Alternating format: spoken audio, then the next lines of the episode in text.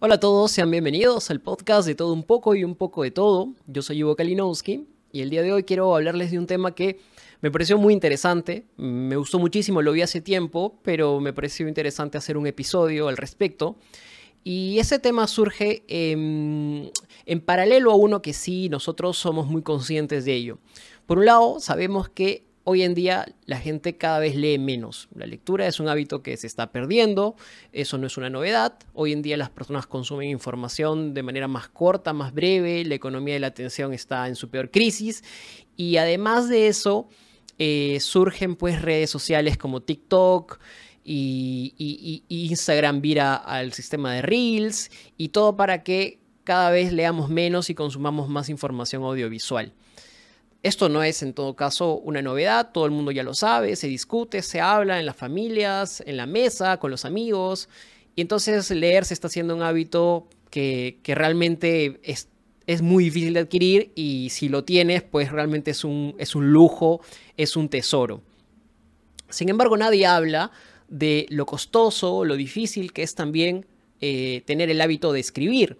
Algo que estoy seguro que si ya de por sí leemos poco, escribimos casi nada. Escribir es absolutamente interesante, de hecho es un hábito muy antiguo, los estoicos escribían para colocar sus reflexiones, sus meditaciones, la escritura ha salvado el mundo, ha permitido que el conocimiento se legue siglo tras siglo, eh, milenio tras milenio, no obstante, eh, hoy en día también escribimos poquísimo, escribimos básicamente lo necesario cuando se trata de la comunicación con los demás o cuando se trata del trabajo o cuando se trata de las redes.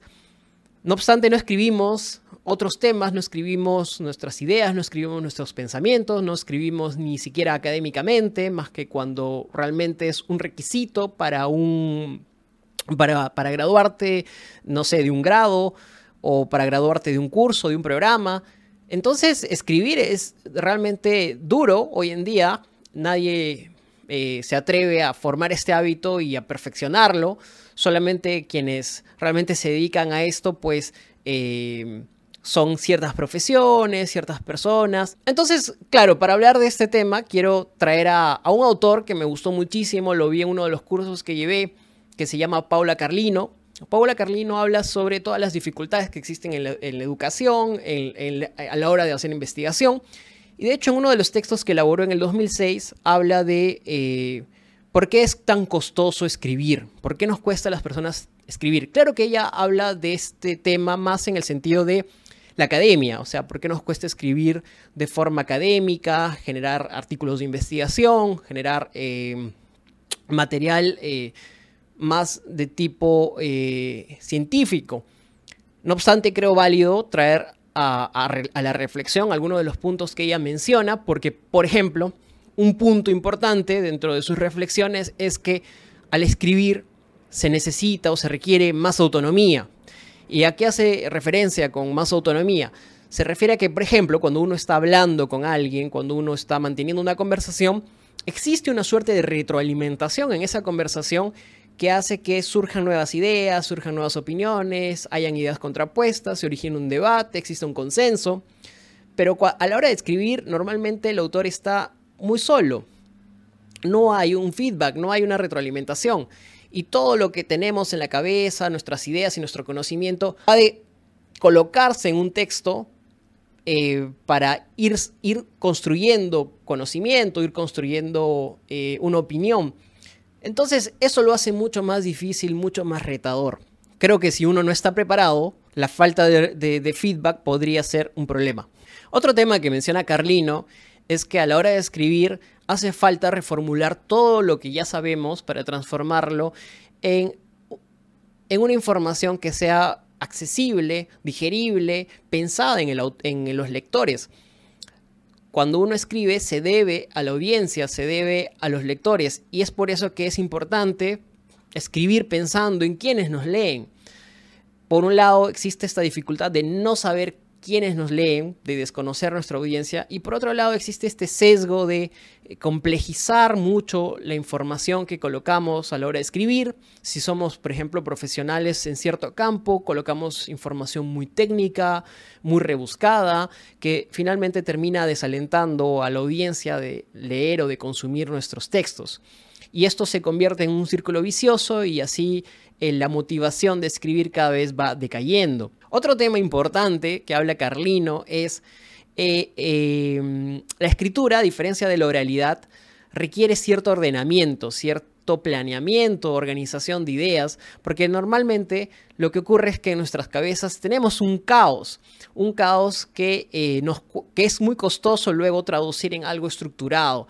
Cuando hablamos es muy fácil expresar ideas sueltas, no, no, conectadas, normalmente no, no bajo una línea de tiempo, bajo un esquema. En cambio, en la escritura es necesario hacerlo porque de lo contrario podríamos confundir, podríamos desmotivar, podríamos eh, generar una interpretación distinta a la que queremos dar. Otro tema en la escritura es que si bien a diferencia de hace miles de años donde el ser humano escribía en piedra, definitivamente el escribir sí queda un registro dicho o hemos colocado como ideas, como opiniones, y es más difícil deshacer lo que uno escribe que aquello que uno dice. Normalmente lo que uno dice puede rectificarse o puede olvidarse. Sin embargo, lo que uno escribe está, queda, queda un registro y normalmente ya no se puede eliminar. Como, como dice Carlino, la escritura nos compromete y nos expone. Entonces, creo que por ahí también va una de las dificultades importantes a la hora de escribir. Otro tema que resulta muy interesante es que es costoso escribir porque al escribir, de hecho, transmitimos ideas que son del ámbito privado y las hacemos públicas. Y como seres humanos siempre vamos a estar expuestos al eh, escarnio público, al juicio, a la crítica.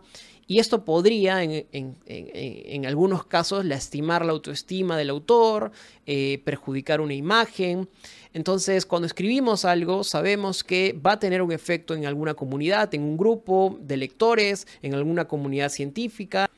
Otro punto importante a la hora de escribir y que es algo que creo que es de lo más costoso para incluso escritores muy calificados o con mucho bagaje es dejar información o dejar ideas o dejar opiniones en el camino eh, en pro de tener un texto que vaya directo a las cosas, que aborde los temas eh, de una manera concreta, eh, práctica.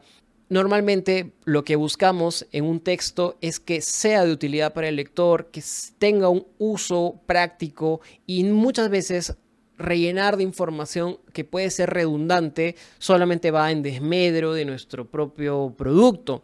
Entonces, a veces el autor tiene que despojarse de esas ideas, de esas oraciones o de esos párrafos que seguramente le costó mucho escribirlo, pero que a la hora de la hora no sirven o no, no aportan al, al artículo.